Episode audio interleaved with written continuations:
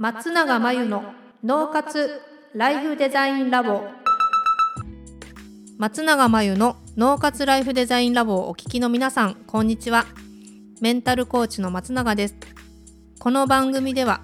あなたが望む人生をデザインするために脳と心の使い方を知って生かすためのヒントになりそうなお話をお届けしています。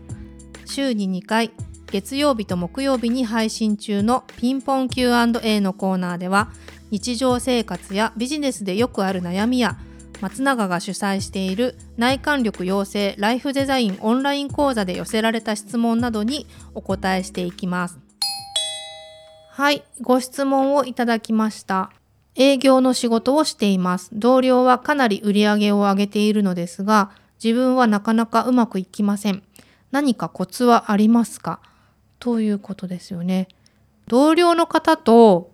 今質問いただいた方は何が違うんでしょう？それを観察してみてほしいなと思います。同僚の方に会って自分にないもので自分にないからって自分を責めたりダメだって思う必要はないんですけど何が違うのかなっていうのは比較してみるといいと思います。この売り上げを上げている同僚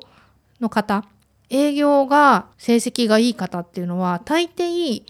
目の前のお客様のニーズっていうのをよく把握してる方が多いので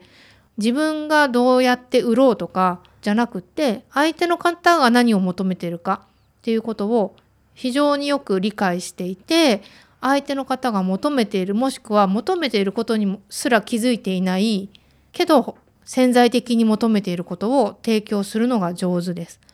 なのでこれ何を営業されているのかわからないんですけど有形のものだとしても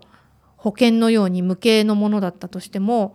いずれにしろ商品について自分がすごく自信を持って相手のメリットになるっていう自信を持っているっていうのが一つ大事だしあとはその自分の扱っている商品だけではなくてその商品の会社というんでしょうか。会社自体にも自信を持っていたりとかあと自分ですよね相手の目の前の方に提案をしている自分っていうものに対して自信があるどういう自信かっていうと相手の人生を良くするとか相手の人生に対してプラスになるっていう自信を持ってやっているかどうかです。そこの商品とか会社自分への自信がある状態だと目の前の方が困っていることさえ引き出せれば相手の方に対して必要なことを提案できるので売り上げは上がるんじゃないかなというふうに思います。そこに自信がないとそういうのは伝わってしまうのでなかなか売り上げを上げていくっていうのは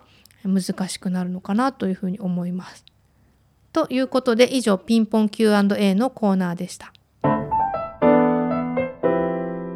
脳活ライフデザインラボ。